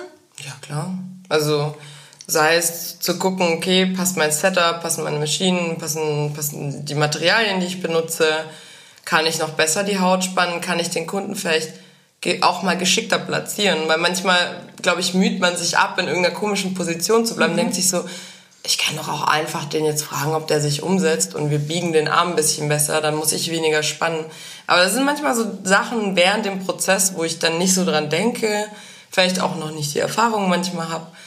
Aber klar, ich versuche halt drauf zu achten und da immer besser zu werden und halt auch mit anderen zu reden natürlich. Wie machst du das? Zuzugucken. Aber ich wollte gerade fragen, da schreibt jetzt jemand runter, ähm, äh, schönes Motiv, aber wackelige Ni- Linien. Also es scheint ja dann ein Kollege zu sein, also jemand, ein Tätowierer zu Mhm. äh, sein. ja, schlechte Linien, weil die, wie gesagt, nicht Linien, perfekt genau. verheilt waren. Aber oder? da schreibt jetzt keiner runter, hast du schon mal mit einer anderen Nadelstärke probiert oder hey, ich habe gute Erfahrungen mitgemacht oder so. Das schreibt dann keiner, ne? Also niemand setzt einen Tipp dazu oder einen Lösungsvorschlag. Nee, oder? man haut halt raus, ja, ist irgendwie, ist halt nicht so. Weil ich, vielleicht kann ja jemand helfen. Also, ne, vielleicht kann ja auch jemand helfen. Ja, aber das ist so ein Ding, ich gucke mir auch Tattoos auf mir selber an, die Tätowierer mit, sag ich mal, Namen gemacht haben. Und da sind auch Sachen drin, die man als Patzer bezeichnen würde. Aber es ist halt Handwerk. Mhm. Also ich, ich kaufe ich kauf ja keinen Druck irgendwie von der Maschine. ja. Es gibt halt einfach Dinge, die nicht perfekt sind, aber das ist doch schön. Das ist der Anspruch Ich habe halt. da viel zu zeigen auf meinem Arm. Oh. Was Da ist sehe ich schon ganz viel schlimme Sachen. Aber das ist halt auch der Anspruch, ne? Man sieht manchmal, okay, das ist jetzt ein sehr bekannter Tätowierer, der darf keine Fehler machen. Dem Lehrling oder dem, äh, dem Freund gestehe ich das zu. Ja. Und ähm, das haut nicht hin, wie du schon sagst. Man ist halt Mensch, das ist ja auch eine Tagesverfassung. Manchmal ist man halt 100% dabei. Und manchmal, weiß ich nicht, bei mir passiert es oft, dass ich durch das Gespräch, dass ich merke, das Gespräch ist mir wichtiger, das Miteinander ist mir wichtiger und dann geht mir dieser technische Aspekt so ein bisschen verloren. Und dann mache ich das paar Mal und merke, oh fuck, ich muss wieder mehr Handwerk machen. Äh, heißt jetzt nicht bloß, weil man lange tätowiert, kann man das dann, sondern das ist wirklich, ähm, na nicht Tag, Tag, ja doch, Tagesverfassung. Und das ist jetzt auch nicht, Das war mein Hals. Jen hat gegurgelt. geknurrt. Geknurrt. Deswegen, also mit Tipps ist jetzt auch nicht. Ne? Also was ich auch festgestellt habe in den ersten Jahren, dass ich dann irgendwann rausgefunden habe, okay, wenn ich jetzt mein Setup habe mit den Positionen, dann liegt der, die Kunden, wenn die liegen, sind die ruhiger, als wenn sie sitzen und sowas. Das Ja. hilft schon, aber grundsätzlich wackelige Handmaschinenproblematik ist jeden Tag da. Ja, oder wie gesagt, man hat halt auch einfach mal eine Haut, da heilen die Sachen halt nicht perfekt. Ja. Das gibt's einfach. Also da sehen auch Sachen von anderen ähnlich aus. Aber das ist dann halt. Aber das hilft ja zum Beispiel, das ist ja auch dieses, äh, was andere, was ich jetzt sehe, wenn Frauen sich mal ungeschminkt zeigen, dass man sagt, seine Tätowierung ungeschminkt. Den Ansatz hatte ich ja auch zu sagen, ich Ja. lade jeden Tag meine Dinger hoch, Ja. auch wenn ich jetzt nicht hundertprozentig davon Ja. überzeugt bin, einfach nur zu zeigen, hier ist meine Palette. Meine Aber du bist auch. Sebastian, das ist halt auch eine Komfortsache bei dir. Naja, ich bin ja genauso. Du bist jetzt schon bekannt und es ist so ein bisschen, verzeiht dir auch jeder quasi Gut, das kann sein. so ein paar Dinger, so, weil es halt jetzt auch dein wirklich fast so komplett selbst gewählter Look und Stil ist. So ein bisschen. Ja, also das, das Ich habe das Gefühl, dass da werden die Leute kritikloser. Bei Leuten Hm, Ja, kann ich nachvollziehen. Das ähm, Ist so sehe ich jetzt bei Gefühl. anderen Tätowierern Ja. auch die Bekannter, dass man sagt, okay, das hat er jetzt bewusst gemacht und ist halt sein Ding. Ja. Und bei Lehrlingen geht man da schon krasser ran und sagt, naja, muss er noch mal ein bisschen. Ja, ja, glaube ich auch. Und sind dann da kritischer. Ja. Ja. Oder bei so hoher Followerzahl oder so.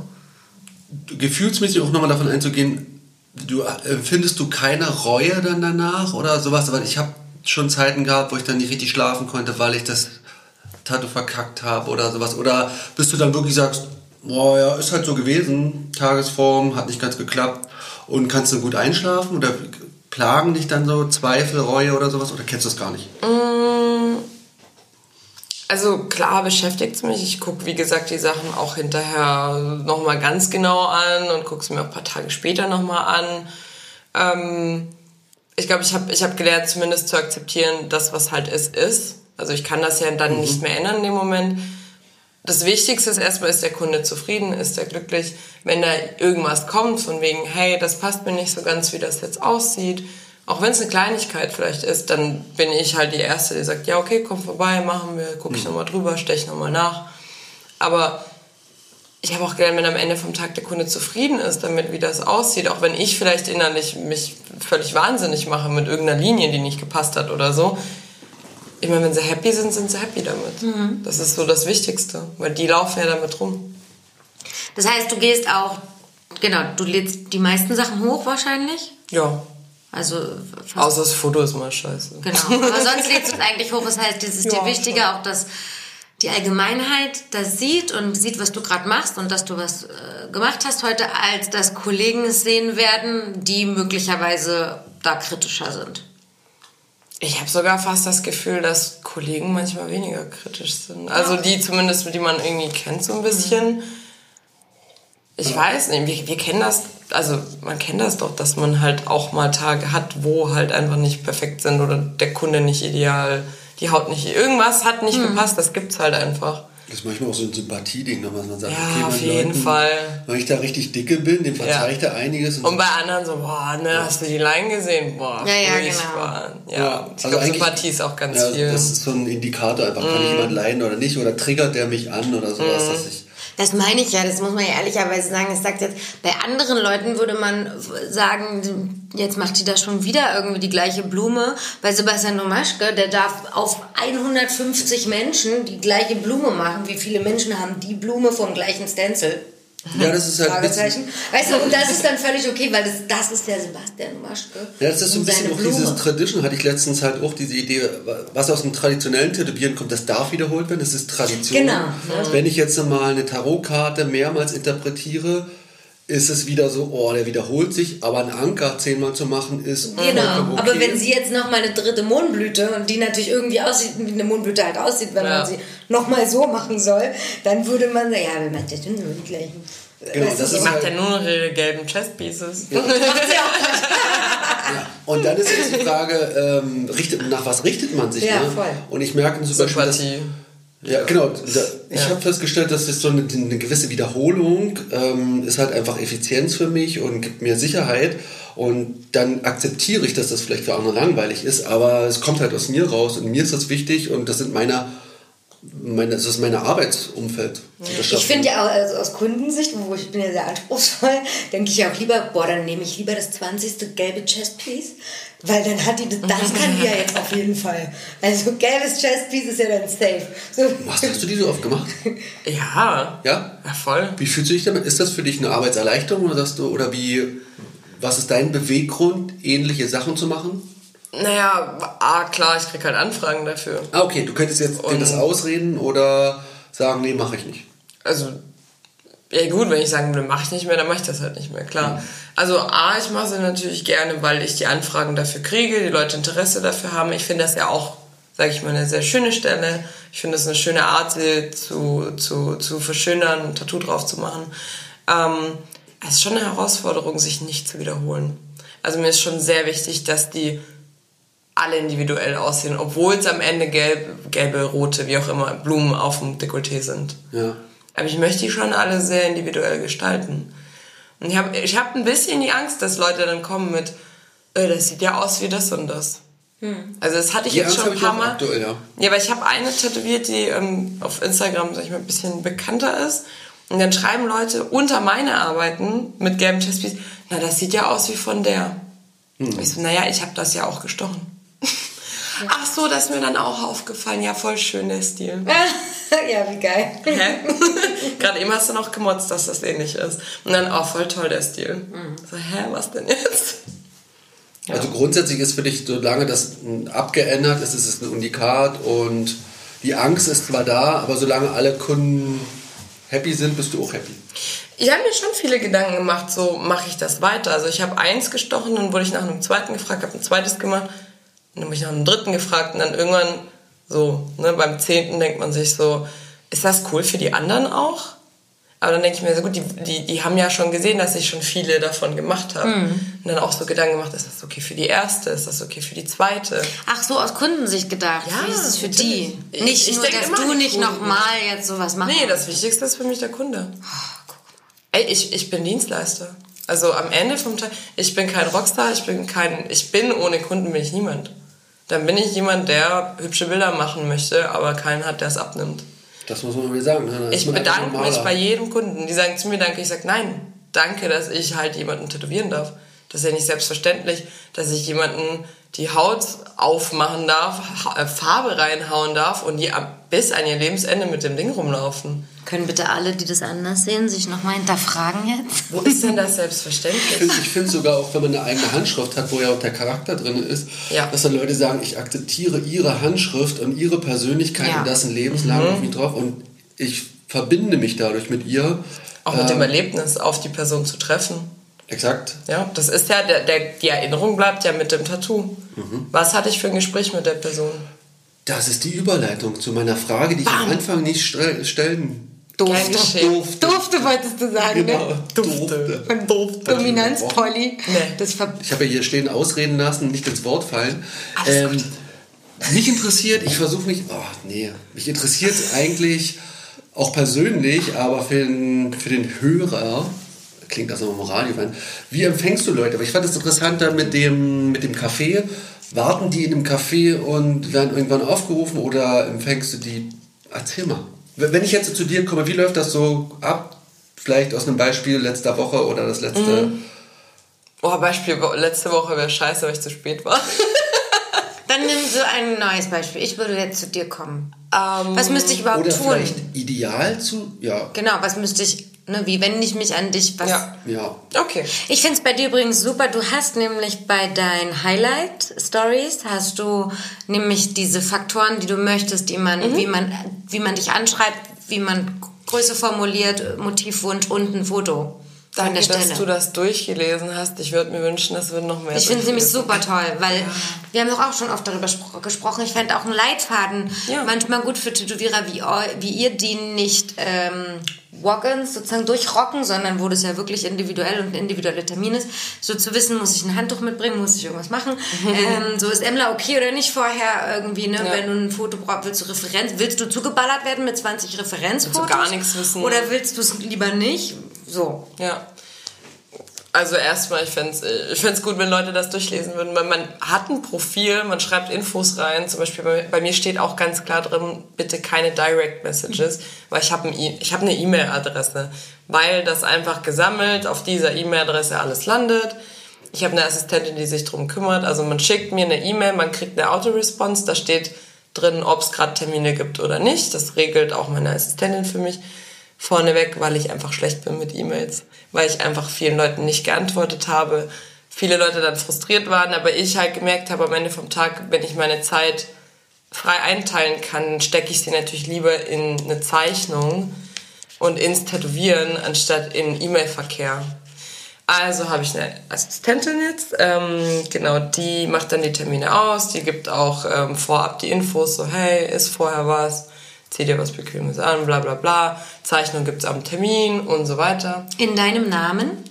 In ihrem Namen. Okay. Da steht drunter, das ist von Nadja. Ah, okay. Genau, die Leute wissen auch mal, Assistent. die fragen auch manchmal, wer ist denn Nadja? Kann ich die Ja. treffen? Die war so lieb. Ja, cool, okay. Also ja, das ist die Nadja. Das ist auch unsere ähm, Shopmanagerin. Ja. Also der First Contact ist erstmal Nadja. Ja.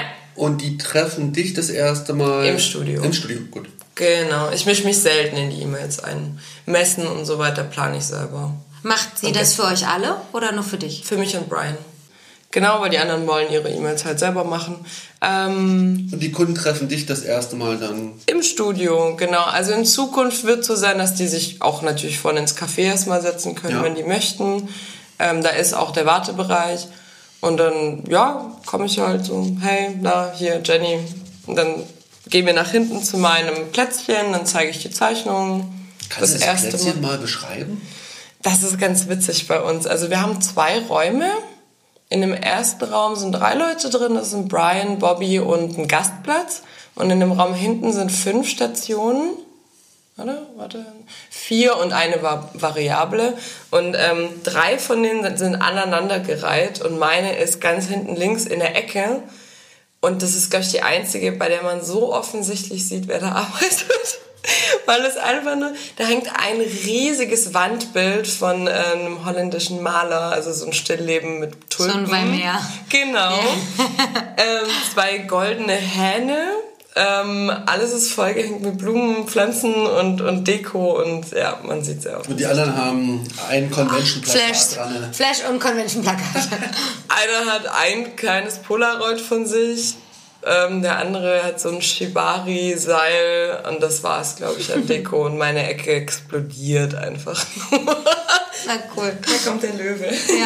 Ich wollte es gerade Ja. sagen. Ich kann nicht anders. Aber das ist schon wichtig, dass du dir den Arbeits... Also du willst eine Atmosphäre dadurch schaffen, du willst dich zeigen. Ja, das Ja. ist, ich verbringe, das ist der Ort, an dem ich am zweitmeisten Zeit verbringe, abgesehen von meinem Zuhause und ich gestalte meine Umgebung sehr gerne. Also ich, ich fühle mich gerne so, wie ich mich sozusagen in mir fühle. Das möchte ich auch außen um mich rum sehen. So. Wie ist das so akustisch? Also hat man eine Privatsphäre bei dir oder spricht alles durcheinander oder kann man ein Gespräch mit dir führen oder sprichst du eigentlich beim Tätowieren oder bist lieber konzentriert? Ich spreche super gerne beim Tätowieren. Ich gucke aber, ob sich ein Gespräch natürlich entwickelt. Also ich äh, zwinge niemanden mit mir zu reden. Es gibt Leute, da merkt man halt, die möchten halt nicht sprechen. Nee. Ja. Ich fange von mir aus manchmal auch kein Gespräch an, sondern gucke einfach, ob es passiert.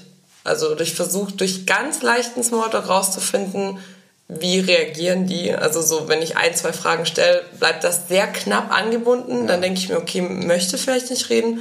Wenn da aber schon so ein bisschen mehr kommt, dann versuche ich manchmal ein Gespräch einzuleiten. Manchmal float es halt nicht. Manchmal möchte ich nicht reden, manchmal möchte der Kunde nicht reden. Das ist auch okay. Lenkt dich aber grundsätzlich nicht vom, vom Arbeiten Nee, ab? gar nicht. Ja. Ich mag das voll. Also man lernt sich ja kennen, das ist ja auch schön. Also ich versuche auch manchmal, wenn das Gespräch eine, sage ich, tiefere ähm, Richtung einnimmt, auch vielleicht Ansichten von mir so ein bisschen mit reinfließen zu lassen. Und wenn man merkt, vielleicht hat der Kunde gerade irgendwelche Probleme, irgendwie gucken, ob man da vielleicht Gedanken, also so Denkanstöße mitgeben kann oder sowas. Ja.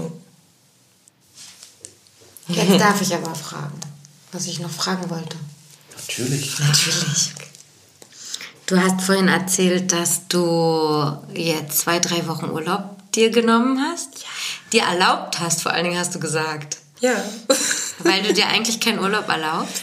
Jein, also sonst ist das immer mit Guestspots verbunden. Also ich reise dann irgendwo hin, nehme mir dann ein paar Tage frei, gucke mir dann die Stadt oder das Land, was auch immer an. Und das ist dann so halb Urlaub, halb Arbeit. Aber so, dass ich mir mal zwei Wochen frei nehme und nichts mache, das hatte ich, glaube ich, in fünf Jahren Tätowieren noch nicht gemacht. Und die erste Woche läuft gerade schon von deinem Urlaub? Heute ist, heute ist der Montag, heute ist theoretisch mein Heute ist ja Montag, heute ist ja- heute ist theoretisch mein erster freier Tag. Wir sind der erste Tag von deiner Auszeit Ja. quasi. Oh, das ist ja cool. Und es geht ums Tätowieren. Also es geht hat ums schon Und ich habe schon Wanadu gezeichnet. Wirklich? ja. Oh nein. Aber ich wollte unbedingt zeichnen. Hast du dir denn vordiktiert, dass du eigentlich wirklich jetzt in den drei Wochen nicht zeichnest? Nee. Nee, das nicht. Nö. Also ich, das ist für mich ja nicht einfach nur Arbeit. Also ich, ich male und zeichne ja einfach wirklich gerne. Ja. Also ich würde gern mehr malen, wirklich bewusst. Aber das ist für mich nicht direkt Arbeit. Also auch tuschen und irgendwie. Ölmalerei, Öl, genau. alles Aquarell. Ja. Ich würde auch voll gern mal irgendwann Bildhauerei mal reinschnuppern, töpfern. Ich habe eigentlich alles, was handwerklich ist, habe ich irgendwie mal Interesse. Mhm. Ja. Und was passiert jetzt in den nächsten zwei Wochen? Also, die erste Woche werde ich radikal mein Zuhause entrümpeln, weil ich hatte, ähm, glaube ich, um Probleme zu kompensieren, bin ich ein bisschen kaufsüchtig gewesen. Ich habe sehr viel Zeug gekauft. Ich habe ganz viele Sachen angehäuft. Und meine Oma war immer so ein bisschen, schmeiß nichts weg, du kannst alles irgendwann gebrauchen. Also Messi und Kaufsucht ist eine geile Kombo. Ich habe beim Umzug nach Berlin gemerkt, als ich 60 Kartons alleine voll bekommen habe, dass ich zu viele Sachen habe. Ja. 60. Ja, ich weiß. Deswegen werde ich jetzt eine Woche radikal alles in die Hand nehmen, was ich besitze und mich entscheiden, ob ich das brauche oder nicht. Und wenn das erledigt ist und alles entrümpelt ist und alles erledigt ist daheim, dann werde ich noch eine Woche, Woche fasten. Genau, aber richtig fasten. Nicht essen. Körper entrümpeln. Körper, also zu Hause entrümpeln, Körper entrümpeln, Geist entrümpeln. Ich werde auch kein, kein Handy benutzen, keine elektronischen Geräte. Also malen, zeichnen auch wirklich nur auf Papier, auf Leinwand, Bücher lesen, baden, spazieren. Aber auch alleine. Also ich werde auch nicht reden die ganze Woche. Hast also eigentlich ist es auch so Schweige, Schweige, wie nennt sich das? Schweigemeditation. Ist es straight durchziehen? Also auch nicht anrufen? Also wirklich. Ich würde es gern wirklich versuchen. Ja. Hast du Angst davor? Ich bin aufgeregt. Freudig aufgeregt. Ja. Ich- Also ich freue mich einfach, weil ich habe das schon zu meinem Arbeitskollegen gemeint.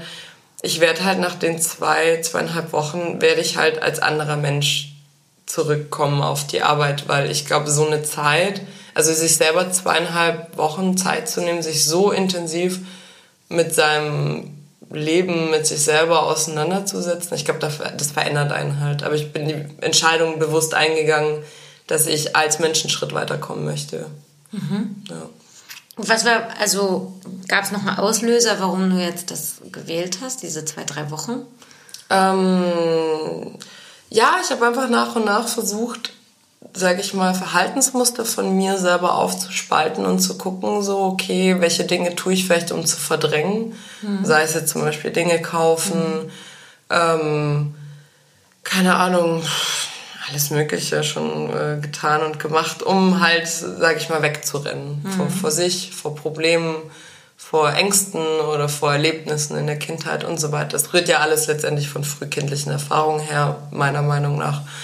Und jetzt mal das ganz bewusst komplett auf mich und mein Leben zu lenken, aber auf eine gesunde Art und Weise und alten Ballast wirklich aufzuarbeiten. Ich, ich, also ich habe das immer wieder versucht, ich habe das auch ganz gut hinbekommen, aber ich glaube, wenn man halt nebenbei arbeitet und da ein, zwei Tage die Woche Zeit hat, irgendwie mal mit sich selber, Ja, ja, das ist so ein Ding, das kann nicht nebenbei passieren. Und sich die Zeit zu nehmen, nur mit sich selber zu beschäftigen, wann macht man das halt mal so richtig?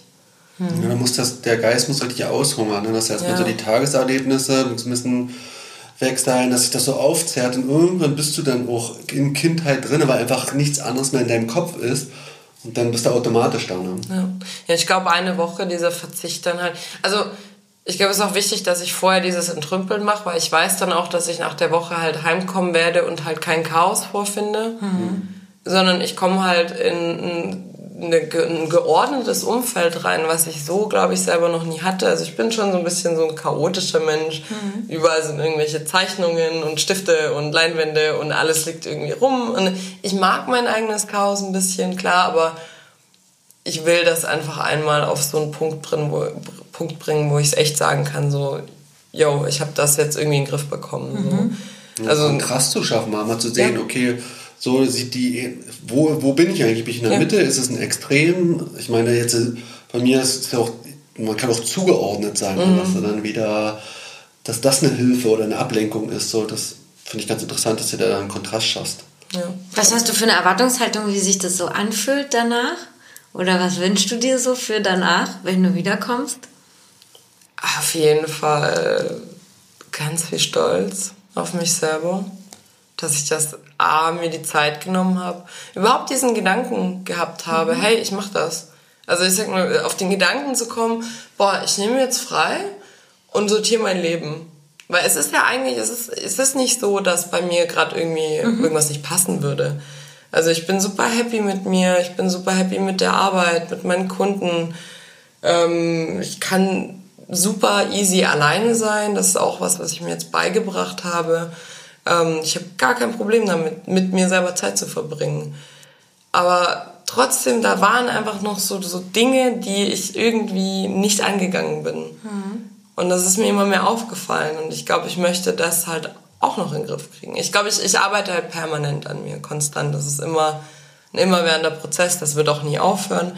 Und das ist halt so der nächste große Schritt gerade für mich. Vor allem, was ich ja ähm, bewundernswert, ach ja, ich sag das Wort einfach mal, dass das nicht aus der Not heraus ist, wie du sagst, so sagen, okay, ich bin so verzweifelt, mein Leben ist irgendwie im Chaos, ich gehe jetzt zur Therapie oder mache so eine Retreat, sondern aktiv aus einem gesunden, also aus einem Finde ich auch, aus ja. einer Gesundheit, sondern ich bin präventiv und gucke mal, forsche da mal mhm. und nicht erst, wenn man mitten im Dispo ist oder die Kacke am Dampfen mhm. ist.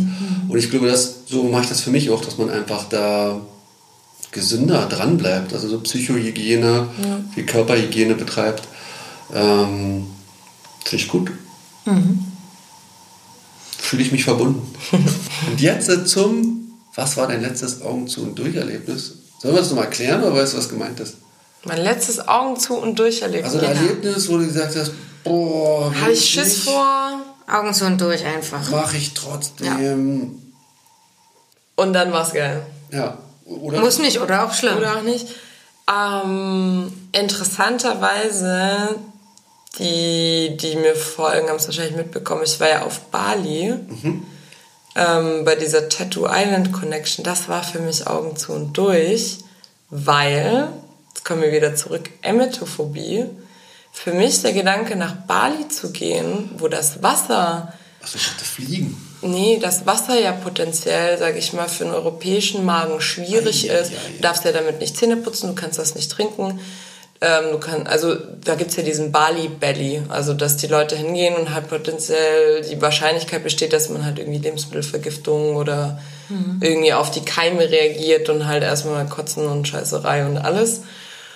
Und das hat mich wahnsinnig gemacht und ich war so, ich möchte aber dahin. Ich möchte das mitmachen, weil diese Chance da zu sein, also für die, die es nicht wissen, was es war, ähm, die haben von der ganzen Welt Tätowierer eingeladen. Ich glaube, wir waren so 40, 50 Leute und haben uns auf Bali getroffen, um für einen guten Zweck zu tätowieren und Geld zu sammeln und zusammen halt zu malen. Und dann gab es eine Versteigerung von den Werken, ähm, um auf Bali dann letztendlich ähm, eine Organisation zu unterstützen, die ähm, Müll vom Strand gesammelt hat und den recycelt hat. Mhm.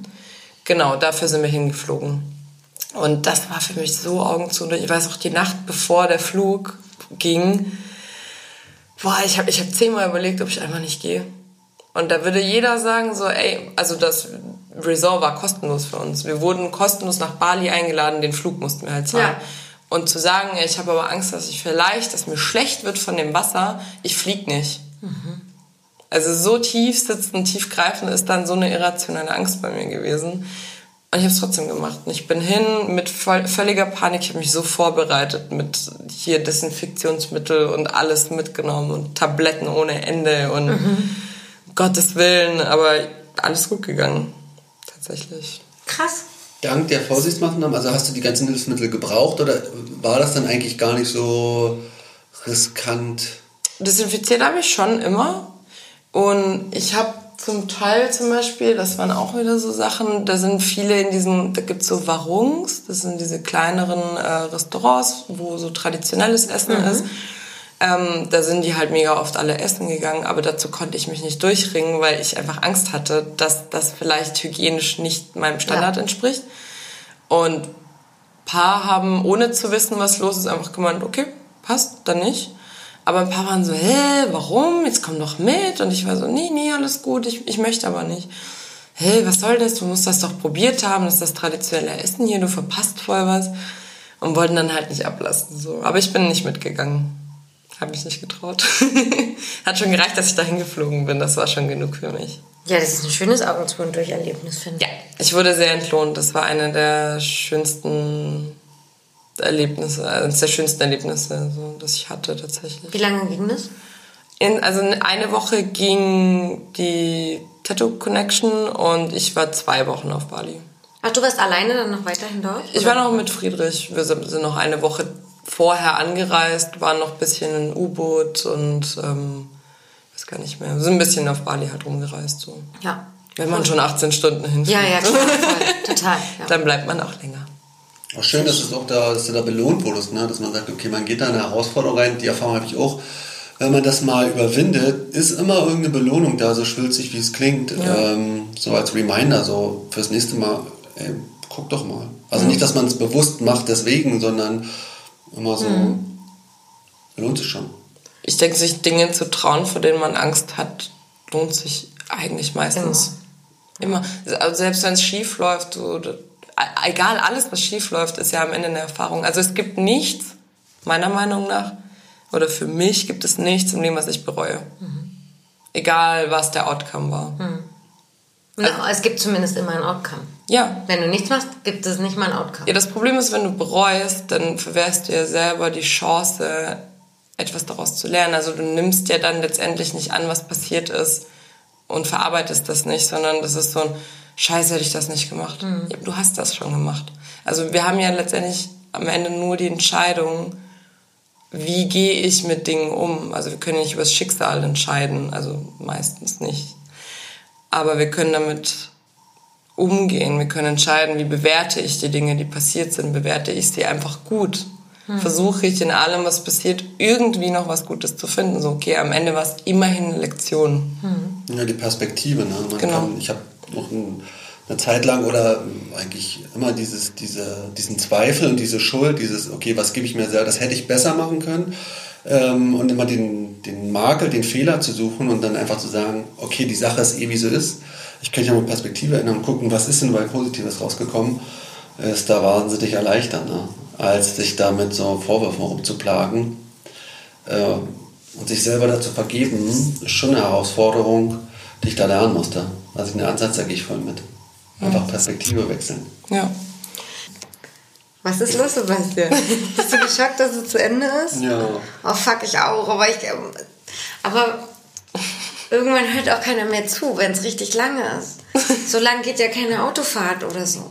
Dann mach die Bude aus und quatschen wir einfach weiter. Ja, das können wir sowieso machen. Machen wir doch Harter auch. Cut, machen wir eh. Also ich muss auf jeden Fall auf Toilette, deswegen Ich auch. Und ich muss eine rauchen. Ich muss rauchen, Okay, Toilette. dann äh, Feierabend. Aber ich fand's voll schön. Danke. Ich fand auch diese Begegnung total spannend. Also weil ihr euch noch nicht kanntet, dass man so innerhalb von so einem Podcast auch einfach zusammenwachsen kann. Ja. Also diese Begegnung, das reicht. Gutes Ding. Ja. Dankeschön und äh, tschüss an alle. Danke. Tschüsschen.